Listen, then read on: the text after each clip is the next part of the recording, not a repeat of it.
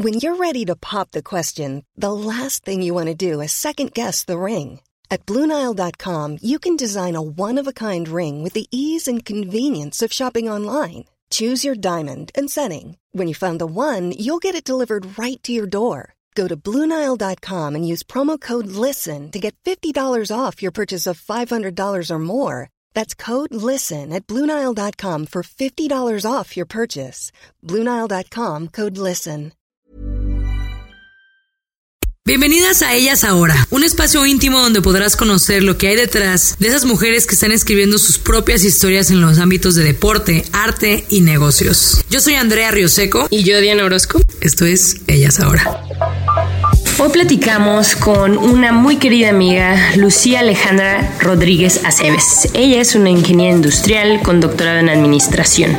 Lucía es originaria de León, Guanajuato, es paisana y en su trayectoria ha estudiado y trabajado en universidades en varios lados, en Monterrey, en San Diego, Manchester y ahora reside en Guadalajara, donde comenzó su proyecto de PhD Talks, el cual lo pueden encontrar en LinkedIn, Facebook y en su página PhDTalks.com a continuación, lo que nos platicó. Cuéntanos, ¿de dónde eres? Yo nací en la ciudad de León, Guanajuato. ¿A qué jugabas de niña? Pues yo de niña lo que me encantaba jugar era a las canicas, a los trompos y al fútbol, ¿no? Era los juegos típicos de salir De a la calle. época. Sí. Ah. ya me Sí. estoy balconeando, ¿verdad? Este, con el tema de la edad. No, bueno, yo eh, crecí en una colonia donde se permitía todavía salir a la calle a jugar con los compañeritos, con los amiguitos, vecinos, ¿no? Y, y, pues fue, eso es lo que jugábamos. Ah, qué padre. Oye, Gora, y perdón, Lucía. Cuéntanos, eh, bueno, yo sé que en México nada más el 1% de la población llega a estudiar doctorado. Tú ya tienes un doctorado, cuéntanos de qué, qué estudiaste, de tu carrera, maestría y tu doctorado. Bien, bueno, yo tuve la fortuna de conseguir a través de becas, ¿no? De apoyos eh, financieros para eh, todo, primaria, secundaria prepa. Y en la licenciatura eh, lo que estudié fue ingeniería industrial y de sistemas. Eh, estando ahí, eh, entré a trabajar a una, a una institución donde la sugerencia fue, pues estudia ahora una maestría en administración, ¿no? Si tú quieres subir de puesto, eh, necesitas esa parte. Entonces, pues estudié una maestría en administración. Y ya una vez que estaba laborando en una in- institución educativa, pues ahí la manera igual, ¿no? De crecer en los puestos y de crecer eh, en, la, en la institución era pues estudiando un doctorado. Entonces apliqué, eh, como a muchas personas les ha sucedido, la primera vez que apliqué no me aceptaron el programa en el que quería entrar y bueno, pues este volví a aplicar nuevamente después de un año y en la segunda eh, ocasión ya me aceptaron y entonces lo que estudié es un programa que se llama Ciencias Administrativas. eh, y fue, un- fue un, un programa de cuatro años, ¿no? Este, totalmente más, enfocado a la ni un descuento ni nada. Cuatro No, años. Cuatro años completos. wow. Así es. Este, y bueno, pues esa es mi formación académica. ¿Y tu doctorado entonces fue en, en ciencias de la administración? Sí, así es el programa, sin embargo, hoy me porté un poco mal. Me fui allí en contra de las reglas y en lugar de estudiar empresas eh, y organizaciones como tal, que es como la vocación del programa doctoral, yo me dediqué a estudiar personas. Eh, me gusta mucho el tema sociológico, entonces eh, también la- el tema de la investigación me apasiona y decidí estudiar una red de investigación. Eh, gente que se dedica a hacer investigación, a generar producción científica, que esto se traduce pues en libros, capítulos de libro, artículos, etcétera. Entonces yo estudié la dinámica de interacción y de colaboración de un grupo de investigadores a nivel nacional en el país, aquí en México, ¿no? Entonces, eh, Qué interesante. Sí. Wow. Oye, y en general, ¿qué aprendiste? O sea, es muy difícil resumir cuatro años, pero ¿qué aprendiste de ese estudio? Del estudio de la tesis como tal, Sí. bueno, hay actores eh, que son clave en estas redes de colaboración, eh, quienes son más productivos y eh, productivos en, en el sentido de la cantidad de publicaciones que tienen y ellos tienen ciertos atributos, por ejemplo, o, o características, ¿no? Por ejemplo, ellos se enfocan en un, en un tema de, de- de investigación que es transversal, que es de vanguardia. Eso les permite a ellos eh, colaborar con distintos grupos de investigación eh, dentro de su institución, fuera de su institución. De hecho, eh, no buscan em, pelear ¿no? los recursos dentro de la institución, sino que eh, su posición de ser intermediarios les permite trabajar con recursos de otras instituciones, con grupos de investigación de otras instituciones y eso es lo que los hace ser productivos. Y, y el hecho de que se enfoquen en temas transversales y de vanguardia es que los hace interesantes ¿no? para distintos grupos en distintas instituciones. Entonces, una de las características de tantas, ¿no? Todo eso quedó plasmado ahí en la tesis. Sí. Eso está muy interesante y también es aplicable a la vida diaria, ¿no? De cómo aprovechar esa transversalidad, ¿no? Si pudiéramos resumir sería eso, que cómo han sabido aprovechar los, aprendizajes de algo para otra cosa también. Correcto. Que a lo mejor no puede ser a simple vista relacionado, pero ellos encontraron una manera de hacerlo. ¿no? Así es. De hecho, este, bueno, no, no quiero aburrirte, simplemente hay una teoría, ¿no? Que se llama la teoría de los lazos débiles, que básicamente lo que te dice es si tú tienes un grupo cercano con el cual convives de manera muy continua, esos se convierten en lazos fuertes, de relaciones fuertes. Y es conveniente tener esto, pero también balancear y tener lazos débiles. Estos lazos débiles son a lo mejor personas que conociste en algún punto de tu vida y mantienes esa relación en el tiempo y aunque ya no los ves todo el tiempo, este, en algún momento dado, eh, pues vuelves a coincidir con ellos y mantienes esa relación y eso te permite tener acceso a distintos eh, aspectos, eh, por ejemplo, distintas áreas de conocimiento, a distintos grupos y bueno, eso hace que tu vida sea pues más balanceada, ¿no? Mm, es diversificar también, ¿no? Las relaciones, como siempre haber un grupo fuerte, eh, pero también es bueno tener, conocer de otros tipos de gente, ¿no? y de sectores. Ah, qué interesante. Sí, sí, sí. Oye, güera, y Lucía de nuevo. Todo esto editado. Bueno, es que estamos en Es que la güera es güera. Oye, y eh, un poquito viéndonos otra vez a, a lo más general no hay mucha gente que tiene un doctorado. Ahora que tú lo tienes, ¿cómo ves? ¿Por qué crees que hay tan poca gente estudiando doctorados? ¿Cómo ve? Yo sé que es muy diferente un doctorado de administración a un doctorado de biotecnología, a un doctorado de fisiología, etcétera. O sea, pero ¿cómo tú ves en general en México que esto está cambiando, está igual? Eh, ¿Lo recomiendas, no lo recomiendas? bueno, es un tema bien extenso, hay un montón de factores ahí que, pudiéramos ahorita conversar, pero mira, el panorama en México, efectivamente no hay mucha investigación, hay apoyo por ahí de gobierno con esta entidad CONACID para fomentar eh, el estudio de eh, programas doctorales. Este, hay un sistema ¿no? de becarios CONACID y, y a través de hecho de este programa fue que yo pude estudiar mi, doctorado. Em, sí, eh, el programa es mm, insuficiente, hay, hay más personas que quisieran estudiar el doctorado, pero no necesariamente tienen el apoyo, no, no alcanzan estos apoyos. Eh, en México, si comparamos con Estados Unidos, con otros países, inclusive como por ejemplo Colombia, este, Chile, etcétera, el, porcentaje de, egresados de doctorados es mucho mayor en comparación con. ¿Con Latinoamérica? En comparación con México.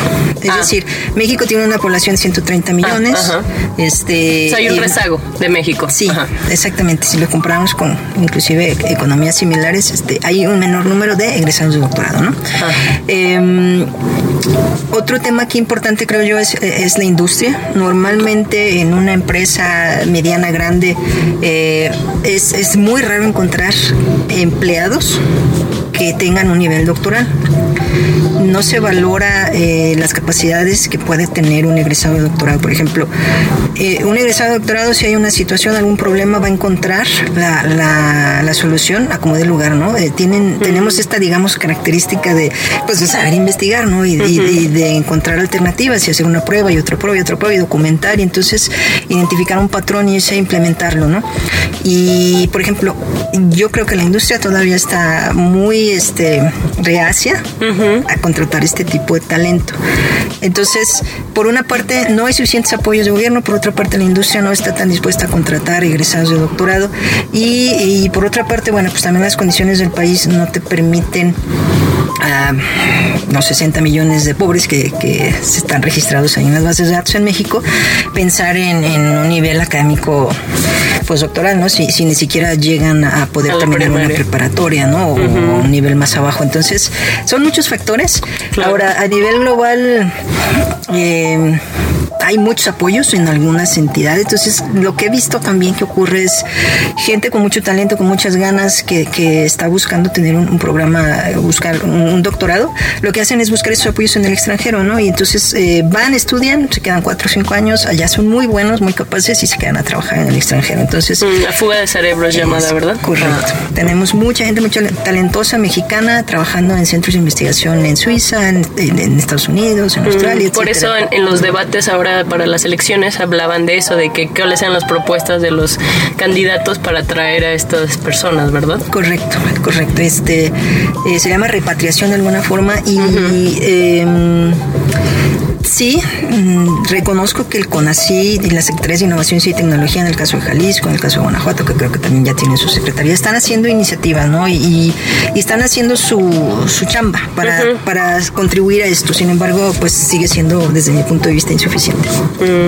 Entonces, ¿tú cómo lo ves? Es que hay gente que quiere estudiar doctorado, pero como saben que durante esos cuatro años se les va a apoyar con muy poca, poco dinero y no van a poder trabajar o a lo mejor sí pueden trabajar, pero no hay muchas empresas que los contra, que los contacta, contracte, perdón, que los, los contrate por a medio tiempo o algo así. Entonces, por eso dices que no hay tantos incentivos, ¿no? Para que la gente este, pueda dedicarse 100% a eso o, okay. Sí, sí, por una parte esto, pero también ya una vez que egresas de tu programa doctoral, este, es bien interesante ver cómo la dinámica de los recién egresados es, pues ya busqué aquí, ya busqué allá, o sea, me refiero a distintas entidades académicas o centros de investigación y también no hay suficientes empleos, digo, ni por la parte de la industria ni por la parte de las entidades que se dedican a hacer ciencia, también no hay una rotación suficiente de o, creación de nuevos eh, puestos de trabajo para los recién egresados a nivel doctoral. Entonces, mm, eh, también eso no incentiva, ¿no? Es decir, claro. yo ya tengo mi maestría, estoy trabajando en un lugar, si me meto a estudiar el doctorado, voy a dejar este trabajo porque tengo que dedicarme al 100% a la investigación.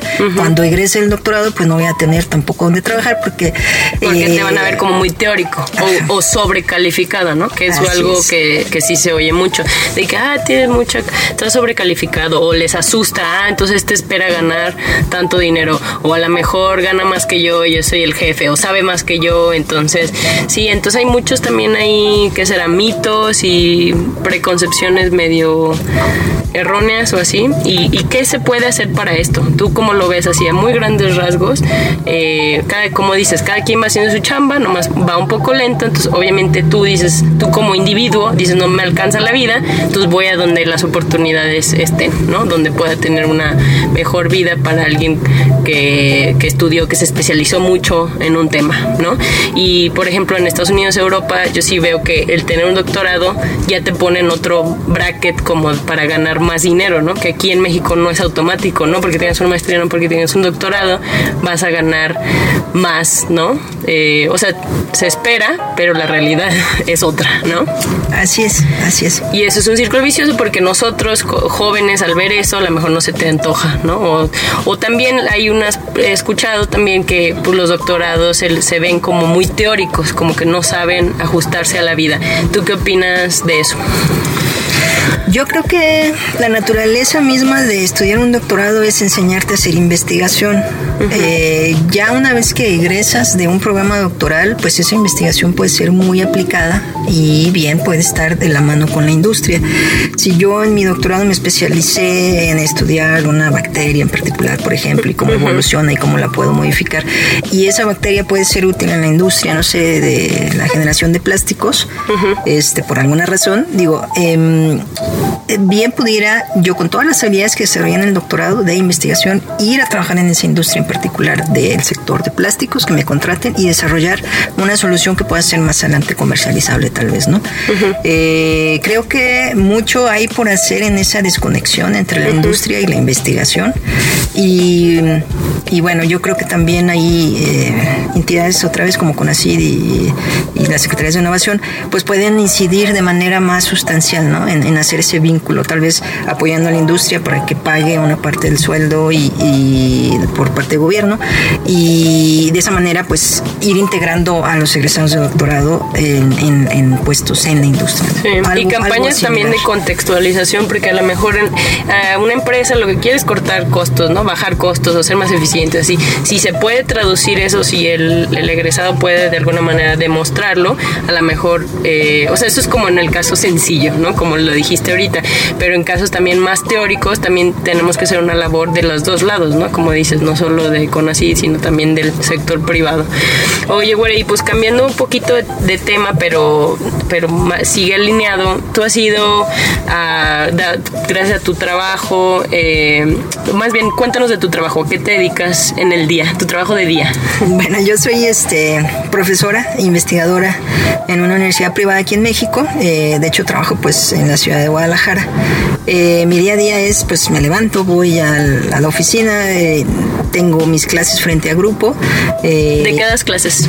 De innovación y emprendimiento, con un enfoque eh, de desarrollo y creación de nuevas empresas. Está muy famoso, está muy tendencioso ahorita eso, ¿no? El, emprendimiento, el emprendimiento, todas las universidades siento que están prometiendo eso, ¿no? ¿Y qué opinas de eso, de ese tema? Sí, se está poniendo de moda. ya tiene la moda hace unos 5 o 6 años más o menos, pienso yo, este, aproximadamente, pero sí, está teniendo bastante auge y el tema es que pues el emprendimiento siempre ha existido, el tema de las MIPIMES, ¿no? De, eh, está ahí desde siempre. la Secretaría de Economía siempre ha tratado de fomentarlas. Eh, a veces no tan, con, políticas no tan bien instrumentadas, pero bueno, el caso es que siempre ha estado ahí. El tema ahorita que está pegando más, creo yo, es el tema de startups de base tecnológica, como, como este, este giro, esta tendencia de, de cómo, sí, las MIPIMES de forma tradicional son negocios, este, pues, no sé, un restaurante. Informales o, ah, o que tradicionales. Más tradicionales. Y ahorita lo que está poniéndole ahí el sabor al, tema del emprendimiento creo yo que es la, el uso de la tecnología. Ah, qué interesante. Oye, y precisamente en esto, al que al tú ser profesora y directora de programas de emprendimiento, has ido a Silicon Valley y has ido a otros países europeos a estudiar cómo lo hacen en estos otros países, ¿no?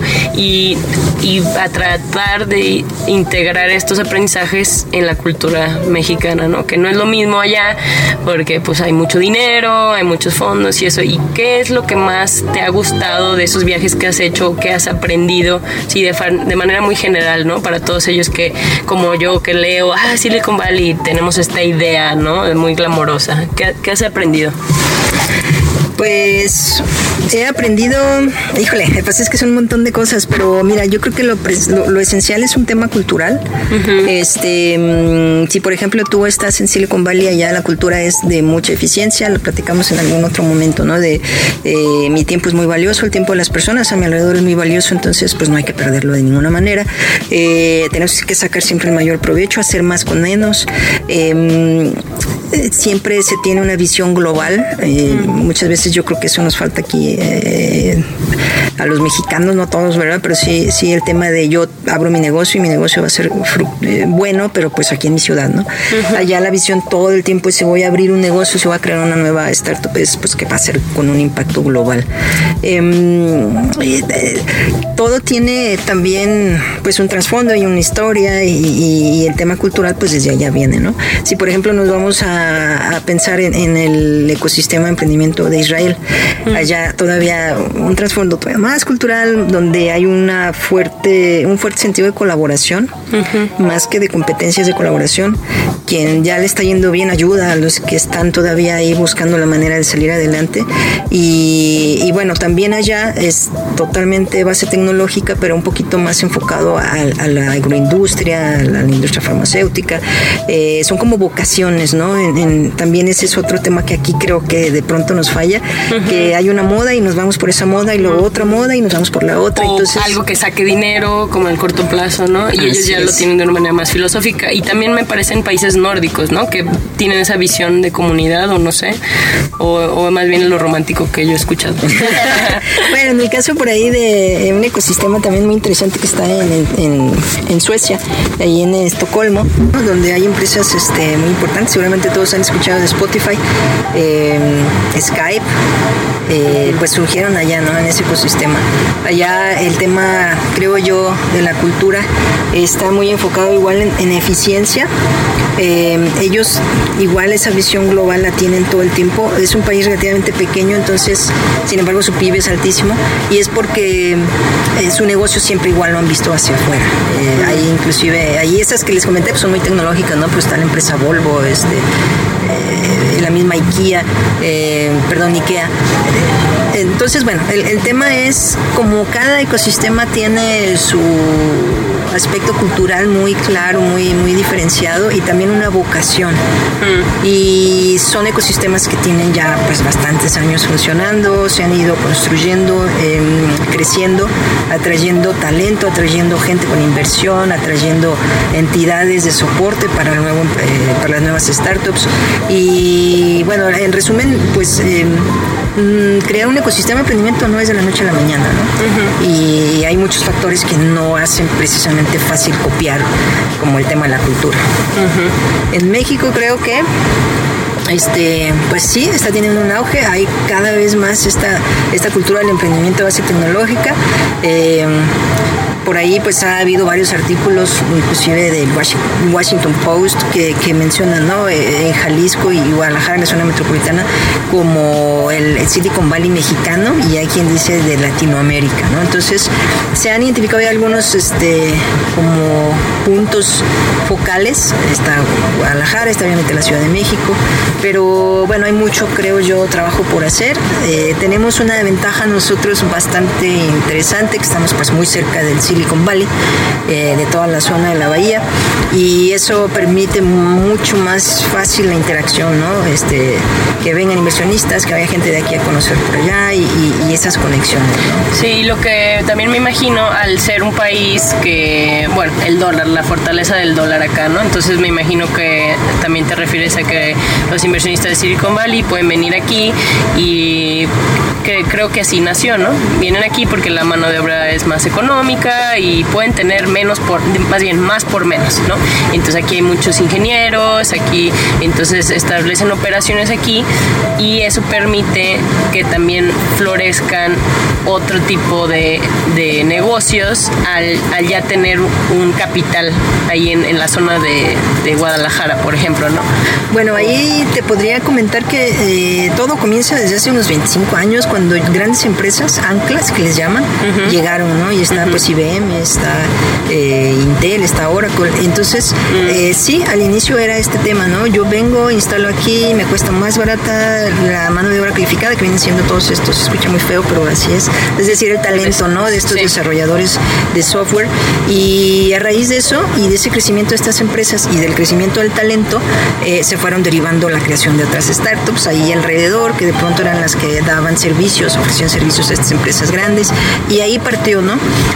Ahora mismo ya hay pues ideas muy interesantes, muy valiosas que están resolviendo problemas este, pues también ya globales basados en tecnología y, digo, hay muchas variables también ahí relacionadas, pero bueno, ese es uno de los principales factores, ¿no? Y sí, cada vez más hay gente que viene a desarrollar, a crear sus fondos de inversión aquí a, bueno, a esa zona de, Guadalajara y a la metropolitana, buscando esta gente con talento que ya tiene algún proyecto iniciado para pues, apoyarlo y, y hacerlos crecer, ¿no? Ah, qué interesante. ¿Algunos ejemplos que te gustan? Hey, I'm Ryan Reynolds. At Mint Mobile, we like to do the opposite of what Big Wireless does. They charge you a lot, we charge you a little. So naturally, when they announced they'd be raising their prices due to inflation, we decided to deflate our prices due to not hating you. That's right. We're cutting the price of Mint Unlimited from $30 a month to just $15 a month. Give it a try at mintmobile.com slash switch. $45 upfront for three months plus taxes and fees. Promote for new customers for limited time. Unlimited more than 40 gigabytes per month. Slows. Full terms at mintmobile.com. Que ahorita están saliendo de esta región de Guadalajara, que digas, ellos están resolviendo problemas. Bien, este hay una empresa que se dedica a dar, es una startup, microcréditos, se llama Quesky. Mm. Este, el, emprendedor es Adalberto, se llama él.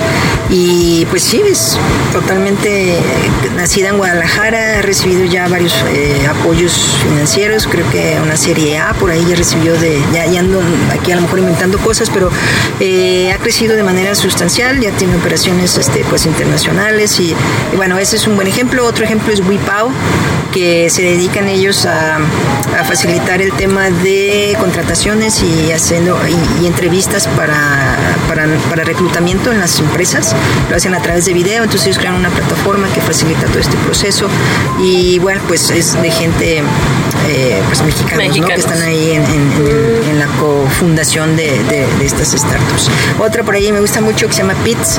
Esta es una startup que está enfocada en gente que le encanta el fútbol, pero el fútbol amateur. Entonces eh, crearon una herramienta también tecnológica para que se pueda administrar las ligas de fútbol amateur, eh, facilitando todo el proceso de inscripción o logística, organización. Mira qué interesante. Esos ejemplos que diste ahorita son muy culturales propios mexicanos. O sea, fútbol, microcrédito y bueno, esto de recursos humanos, sí hay un, al haber más población, pues hay mayor necesidad de, talento, ¿no?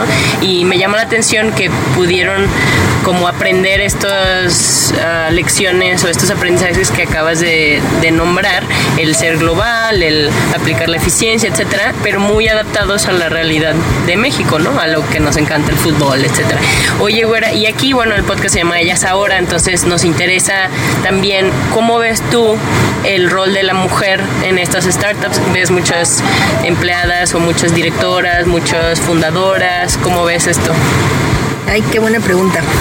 Eh, te puedo decir que desde una perspectiva eh, de investigación, digo, me hago cargo del Monitor Global de Emprendimiento en la zona de Jalisco y allí eh, se hace un análisis, ¿no? Se estudia el emprendimiento, se hacen encuestas, eh, tanto en Jalisco como a nivel nacional y curiosamente no hay una gran diferencia de género, es decir, la cantidad de, mujeres que inician un negocio es muy similar a la cantidad de hombres que inician un negocio. Hablando de un negocio tradicional y no tradicional, aquí es algo muy genérico. Y eso está interesante. Hay países donde hay una gran diferencia, ¿no? Este, por ejemplo, hay, hay este, países en donde hay una gran diferencia, por ejemplo en los países africanos, pues prácticamente hay una diferencia de género enorme, ¿no? Pero bueno, cuando nos movemos al tema de base tecnológica, ahí sí se observa un gap enorme eh, desde mi punto de vista. Y, es global también. Sí, sí, se observa a nivel global también. Hay eh, un déficit de mujeres que se dedican, por ejemplo, a estudiar una carrera de ingeniería de software, de tecnologías de información, etcétera. Em, y esto pues provoca que al haber menos mujeres que tienen el expertise de la base tecnológica, pues también haya menos eh, mujeres cofundadoras de startups. esto ha ido reduciéndose el gap que existe entre hombres y mujeres que generan nuevas startups de base tecnológica. Sin embargo, todavía hay mucho trabajo por hacer. Yo eh, te puedo decir que em, en, no sé, una generación de un batch que le llaman, ¿no? A, cuando eligen o seleccionan cierto número de startups para ser apoyadas por eh, algún alguna aceleradora. Eh, usualmente, pues yo creo que aplica el, Pareto, ¿no? 80-20, 80%, son hombres cofundadores de empresas eh, de base tecnológica y el 20% son mujeres. Mm. Y aquí también hay otra arista, no necesariamente la mujer que crea una startup de base tecnológica debe de ser una experta en el desarrollo del software. Puede ser una experta en gestionar recursos, puede ser una experta en ventas, puede ser una experta en el problema que está tratando de resolver el, el, el proyecto de la startup. Sin embargo, este, pues todavía eh, falta, ¿no? Animarse. Y aquí viene otro tema que es eh, un proyecto de una startup de base tecnológica requiere mucho tiempo y siempre va a estar presente el tema de que la mujer pues quiere en algún momento de su vida, ¿no? Formar una familia, tener hijos, casarse y pues eh, Sí, esas son las teorías, ¿no? De que, porque también se ha visto que hay personas que a pesar de que tienen hijos y una familia, pueden después encuentrar la manera, pero obviamente si hay un grado de dificultad por, por lo del tiempo, nada más, ¿no? Porque todo, todos tenemos el tiempo limitado y como tú dices, a veces estas empresas necesitan, o startups de base tecnológica necesitan más tiempo, ¿no? Es correcto. Eh, yo no creo que eso sea real, el, tema de que una mujer, pues, si quiere tener hijos y familia, no puede iniciar un negocio, al contrario pero es la creencia. Es la creencia general y entonces yo creo que eso influye de manera sustancial en que cada vez, bueno, que, que haya mm, relativamente un menor número de mujeres que se animan a, iniciar un proceso así. Aquí yo, por ejemplo, lo que he visto es gente, mujeres muy exitosas con familia, pero lo que han hecho es armarse de un muy buen equipo de cofundadores y, sacar las cosas adelante, ¿no? este... esos son los casos interesantes, ¿no? O sea, cómo lo hacemos funcionar, porque también ahorita siento que muchas reglas del sistema están hechas para decir, no, pues en la chamba necesitas estar ahí todos los días de 9 a 7 o así. ¿Qué tal si no? ¿Qué tal si encuentras tú la manera de hacerlo de 9 a 2 y puedes estar en la tarde con tus hijos y no? O sea, como que sí hay maneras, entonces hay que, hay que buscarlas y, y qué padre que tú conozcas ya de casos así.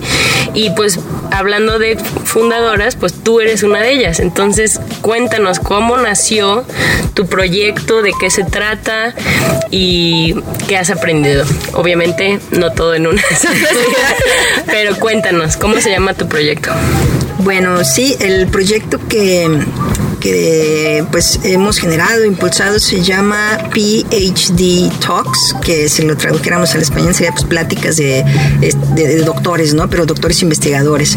Em, esta iniciativa mm, pues surgió porque a raíz de mi experiencia en la investigación detecté que eh, pues requiere mucho tiempo, mucho esfuerzo el, hacer una investigación y después plasmarla en una producción científica que puede ser un artículo de investigación down. Y realmente la posibilidad de difundir ese trabajo y que, que le llegue a las personas que puedan usar ese conocimiento tan valioso que se genera, pues eh, no había o todavía no hay suficientes este, alternativas, ¿no? Para... Como que tú te diste cuenta que de por sí hay pocos en México y los que hay no los, no los estamos viendo, no sabemos ni de qué, de qué trabajan, ni qué están encontrando, ni algo así. Exacto, está un poquito uh, ligado a lo que comentábamos hace rato en la entrevista, ¿no? Que eh, otros los factores por los cuales hay pocos eh, egresados de doctorado a nivel país es porque, eh, pues ya una vez que egresas, em, la gente te percibe como, ¿y para qué, no? O sea, ¿para qué sirve y por qué haces eso?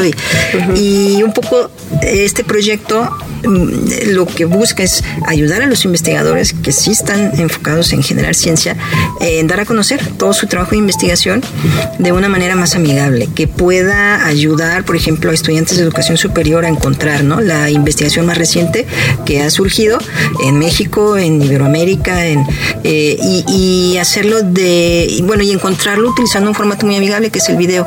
Eh, cada vez más las generaciones nuevas de jóvenes lo que buscan es, en lugar de estar leyendo texto, por ejemplo, artículos de investigación, que es como de la manera tradicional se eh, plasma la investigación y el conocimiento que se genera, pues cada vez más buscan hacerlo a través de video y vemos plataformas como YouTube y como Facebook que están todo el tiempo ¿no? generando contenido en video.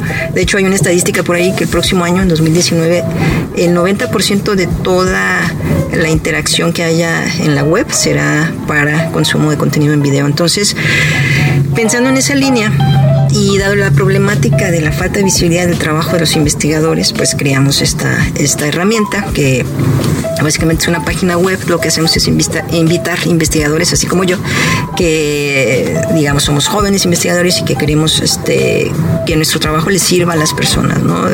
Y, y lo que hacemos, los invitamos para que se unan a la página web y nos ayuden generando videos de no más de tres minutos y en esos videos lo que hacen ellos es explicar algún artículo de investigación, algún capítulo del libro, algún libro que hayan escrito, inclusive su tesis doctoral de qué trató y bueno, cuando van y presentan en alguna conferencia científica pues también nos pueden platicar qué fueron y presentaron.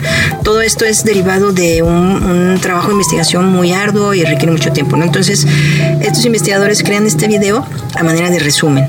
Nos platican qué padre, cuál fue el objetivo, qué resultados se obtuvieron y para qué puede ser útil este conocimiento, ¿no? Para las personas en general, para las organizaciones, para la sociedad. Y pues hemos tenido muy buena respuesta, afortunadamente. Porque no había, o sea, no había, si queremos investigadores, te puedes meter a ciertas redes que ya existen, ¿no? Pero no había uno que los consolide todos, ¿no? O bueno, ese es el, el objetivo también, ¿no? Sí, esta es parte de la propuesta de valor que nosotros estamos generando con la, con la plataforma. Eh, ahora mismo, si tú quieres buscar alguna producción científica como las que les comenté, eh, tienes que entrar a una base de datos que es muy especializada, todo está en texto y muchas No es veces... amigable. No es amigable y además muchas veces tienes que pagar por ella, ¿no? Si, por ejemplo, uno de los artículos que, que publiqué de los primeros que yo estaba súper feliz, ¿no? Y decía, la gente va a leer mi artículo y, Les a voy a ayudar. empezar a colaborar Ah. con otros eh, investigadores y les va a servir lo que generé, etcétera. Eh, pues no pasó nada de eso, ¿no? Y, y lo que hice fue descubrir por qué. Y, y la razón de, de lo que encontré fue, número uno, para poder leer mi artículo la gente tenía que pagar 35 dólares. Para una vez que si lo querían leer, pues tenía que entender el lenguaje académico que se usa en estos artículos, que no es fácil de entender. Eh, obviamente, pues en ese momento, como era una revista relativamente reconocida, pues estaba en inglés, entonces también no es tan fácil para la gente en Iberoamérica poder este, necesariamente comprender esto. Y, y bueno, la otra era que estaba en unas bases de datos que solamente algunas universidades privilegiadas o algunos centros de investigación podían tener acceso a esas bases de datos. ¿no? Entonces, No era masivo, pues era No. muy específico, ¿verdad? Así es, y, y la conclusión de esto, y me metí más a investigar, hay una estadística que te dice, y, y me gusta mucho este, mencionarla, el 50% de los artículos publicados son leídos por menos de cinco personas. Y esas personas que los leen son inclusive los que están en el proceso de la edición y publicación de- del artículo. Entonces eso es muy triste, pues para un Sí. investigador es muy desmotivante Claro. y pues lo que menos necesitamos es investigadores desmotivados. ¿no? Claro, si de que- por sí está difícil, luego todavía desmotivados, pues no. Así Entonces, es. ah, Entonces, esta plataforma mm, web, página web que tenemos, pues viene a, a tratar de contrarrestar esto, ¿no? Ya ahora mismo, como resultado de lo que tenemos en la página web, eh, el promedio de los videos que están ahí en la página es de, de vistas. Es decir, si yo tengo mi video en la página web, en promedio va a tener 110 vistas. Mm, Eh, y también, como podemos desde la Desde página ligar a que la gente lea el artículo. En la mayoría de las ocasiones es, es abierto, este, es decir, no hay, no hay que pagar. Em, eh, pues ahí tenemos un promedio de 79 visitas al artículo. Entonces, Wow, que de esto- 5 a 79 es muchísimo. Es Muchas correcto. felicidades. Eso Es correcto, sí. Eso es un logro en sí. ¿Y cuándo empezaste esta plataforma? ¿Cuándo la empezaste? Eh, bueno, toda la conceptualización de la idea de la identificación del problema, de cómo podíamos generar la solución, fue hace dos años más o menos. Y a partir de que se buscó un apoyo, aquí sí agradezco un montón a la Secretaría de Innovación en Jalisco, eh, aplicamos una convocatoria para divulgación de la ciencia, nos dieron ahí un, un fondo pequeñito. este, Dijiste con este. con ese fondo fue eh, que invité a dos personas más que se unieron al equipo de trabajo, entonces somos tres cofundadores. Este, al inicio, al inicio eh, había un, un cofundador junto conmigo que le dimos toda la idea y la conceptualización, ¿no? que ahora mismo pues ya no está en el equipo por razones personales, pero bueno, una vez que se recibió este fondo, eh, pude invitar a otras dos personas y se armó un equipo muy este, Sólido sólido y con ese dinero se hizo el, el primer MVP, que es el, el producto mínimo via- viable, este, ya funcional, y lo presentamos en un evento también allá en la ciudad de Guadalajara que se llama Campus Party. Ahí lanzamos el- la primera versión de, de la, de la página web, ¿no? Como tal. Ujú. Oye, Lucia, y sabiendo todo esto, que es difícil eh, iniciar por todas las razones que hablamos, y tú tienes una propuesta muy única, pero aún así, como cualquier negocio, es muy difícil crecerlo, ¿no? Y ahorita te estás enfrentando a otros tipos de retos. Lo, principal era, pues, cómo empezar, ¿no? Y eso es un reto. Y luego ahorita ya tienes dos años, ves que sí hay buena respuesta y ahora hay que crecerlo. Entonces viene otro tipo de retos. Eh, ¿Qué crees que has aprendido de manera igual general? Como que dijeras, ah, esto me sirve no solo para mi proyecto, sino para la vida. ¿Qué, qué has aprendido que nos quieras compartir? Que, le que te gustaría decirle a otras personas que a lo mejor están en esa disyuntiva, si empezar o no empezar, si va a estar muy difícil. ¿Qué opinas? Bueno, el aprendizaje eh, yo creo que principal ha sido eh, hazlo. En el proceso vas a aprender un montón, vas a conocer a un montón de personas muy valiosas y te vas a dar de topes eh, porque habrá gente que te diga eso no se puede, eso para qué sirve, eso este no tiene ningún futuro, eh, no hay suficiente volumen de gente que esté interesada en una página web así y sin embargo vas a encontrar por otro lado gente que Muy entusiasta. impulsa, ¿no? Y, y Ah. muy entusiasta y, y que te ayuda y sin ningún interés de por medio de su parte. Em, la, el otro tema yo creo que, pues, bueno, con esto que les comento es desarrollar resiliencia. Eh, y es estás muy emocionado porque viene a surgir una colaboración con una entidad en particular y de pronto se cae. Y tú ya habías visualizado todo lo que provenía, ¿no? Más adelante de esta colaboración, si se cerrara y, bueno, pues todo eso deja de ser, ¿no? Es como si tu mamá te dijera... Te este, ilusionas y luego te rompen el corazón. te ilusionas, te rompen el corazón. entonces me imagino que también aprendes a no identificarte tanto con esas emociones o, a tener motivación, pero cautelosamente, ¿no? sí, yo creo que eh, hoy en día y en el futuro va a ser todavía más importante el manejo de las emociones. De ti como persona, como emprendedor, como CEO de, de una startup, pero también el manejo de las emociones y la comprensión de las emociones de tu equipo de trabajo. Esa es otra cosa que yo he este, aprendido muchísimo, es cómo puedo conocer los talentos de la gente que está en el equipo de trabajo, de los cofundadores. Y saber este usarlos, ¿no? Y, saber impulsarlos por una parte y también saber, este, pues sí, ¿no? De explotarlos de alguna manera. y, en el buen sentido. En el buen sentido. O sea, los talentos, ¿no? Se explotan, no, las personas. Muy bien, importante mencionar. Sí, eh, eso también es fundamental porque em, puede haber o no recursos económicos, por ejemplo, pero la gente que lleva a cabo las acciones que pueden eh, tener un impacto, eh, ahí es donde está el valor, en el talento y en las personas con las que te rodeas para llevar a cabo las cosas.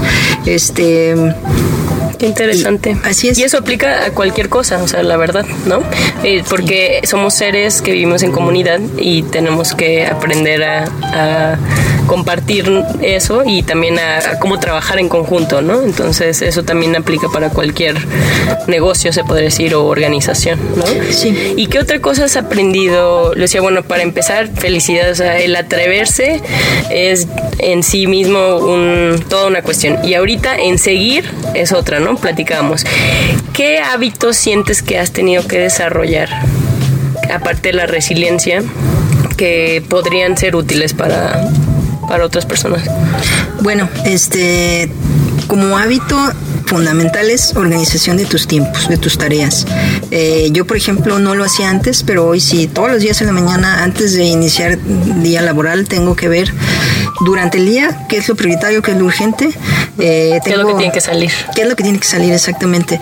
Y tengo ahí mis notas, ¿no? Eh, utilizo ahí pues la tecnología, una aplicación buenísima que me ayuda con eso para pues llevar mis tiempos y, y pues ir actualizando en todo momento, ¿no? Si se llevó a cabo con buen fin actividad que tenía diseñada o no. Sí, porque me imagino que tienes tanto en la cabeza que necesitas de alguna manera irlo cruzando, ¿no? Irlo checando de que eso ya está, ¿no? Sí, y ahorita pues hay un montón de herramientas, ¿no? Allá afuera para esta administración del tiempo.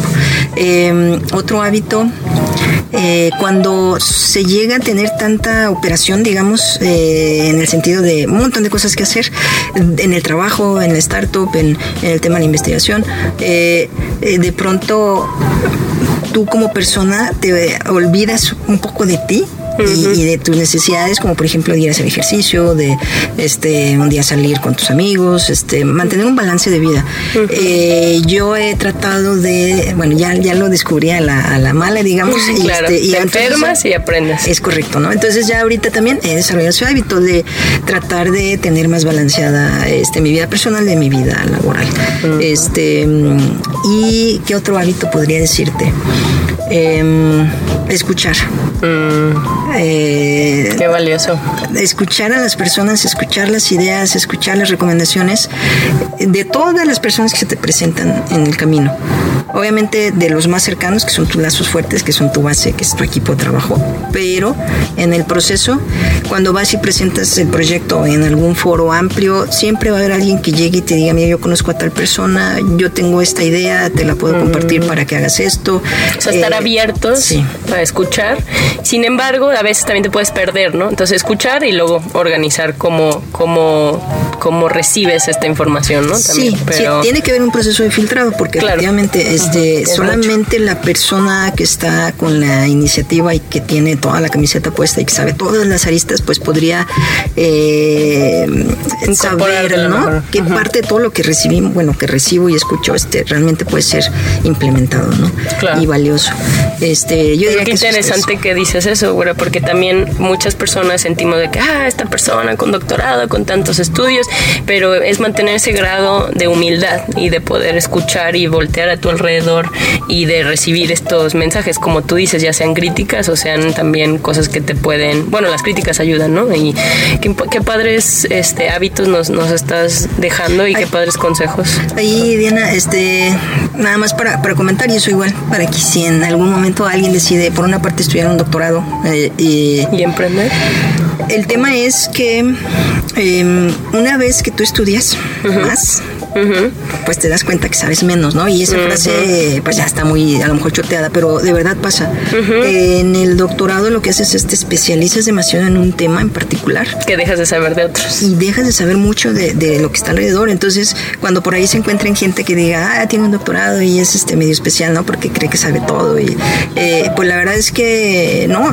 Quien de verdad ama la investigación se vuelve más humilde, como lo acabas de decir, porque cada vez que te pones a investigar, a leer más, a aprender más, te das cuenta que sabes poco, ¿no? De, de todo lo que existe eh, de conocimiento, ¿no? Entonces... Y es más difícil hacer afirmaciones, como ahorita, perdón que estoy tratando de generalizar y cosas así, pero te entiendo, o sea, es más difícil decir cosas absolutas o hablar muy general porque precisamente porque estás entrenado a investigar, sabes que no es la responsabilidad de una cosa, ¿no? Sino de la interacción de muchas otras partes y por eso también a veces es, es difícil este, entablar conversaciones y, y, etcétera, ¿no? Pero qué bueno que, que nos dices esto y, y, muchas gracias por compartirnos tu proyecto y te deseamos muchísima suerte y ojalá que con tu proyecto sigas apoyando mucho e inspirándonos a muchas mujeres también a, a emprender o a estudiar más o a hacer lo que queramos hacer, hacer más nosotras mismas, ¿no? Al contrario, gracias Diana, gracias a tu equipo. Este, igual esta iniciativa que ustedes tienen es genial. Eh, sí. Sigan con ella. El, el, video sí está creciendo, pero también el audio. Por ahí tenemos estudios. Ah. Esto es Ellas Ahora. Encuéntranos en redes sociales como Ellas Ahora Podcast.